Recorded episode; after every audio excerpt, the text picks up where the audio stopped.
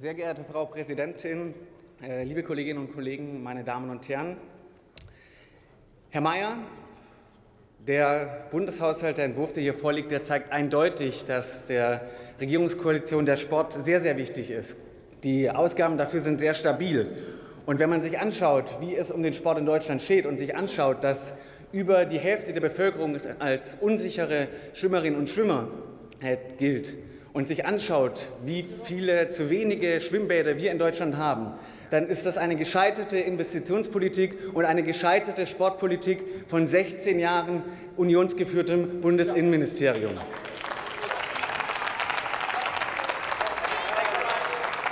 Wir, wir wir investieren in den Sport und wir bringen jetzt unter anderem den Einstieg in das Safe Sport Zentrum rein. Und das ist wichtig für die sexualisierte Gewalt im Sport. Das zeigen die Vorfälle, Vorfälle beim Schwimmverband. Es, drängt, es ist dringend notwendig, dass wir hier was machen.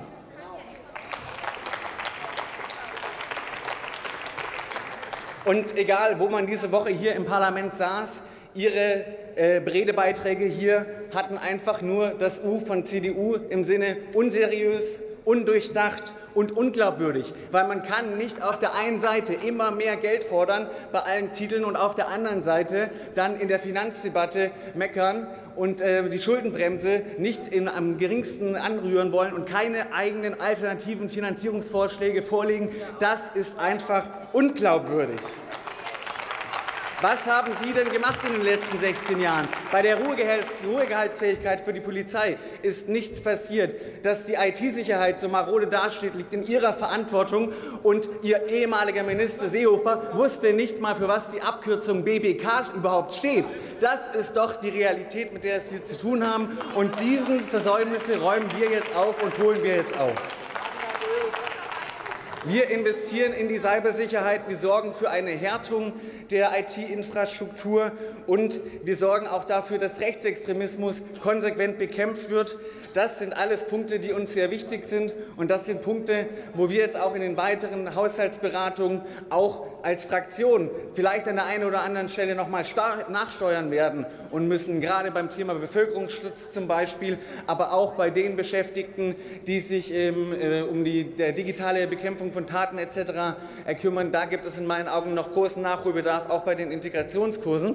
Aber das ist, glaube ich, eine Art und Weise der Politik, die kennen Sie gar nicht, dass man sich in einem Haushaltsberatungsverfahren noch mal konstruktiv und selbstbewusst als Parlamentarier oder Parlamentarierin einbringt. Und so verstehen wir unsere Rolle aber als Koalitionsabgeordnete sehr wohl.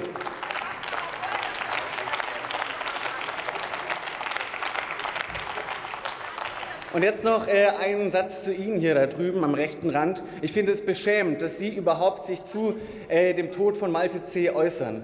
Denn es ist Ihre Politik, es sind Ihre Störche, es sind Ihre, es sind Ihre, es sind Ihre Störche, es sind eindeutig Ihre Störche, die diese queerfeindliche Politik vorantreiben und diesen Hass sehen. Und das ist dann auch häufig das Ergebnis.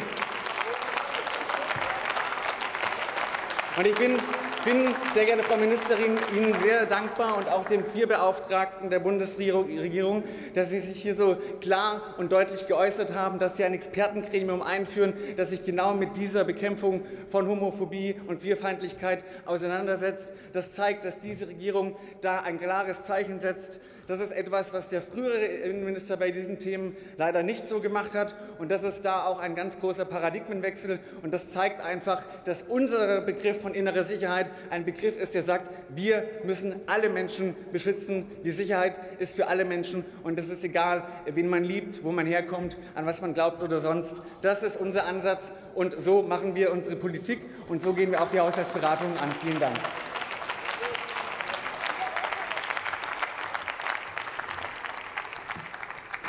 Nächster Redner für die AfD-Fraktion Jörn König.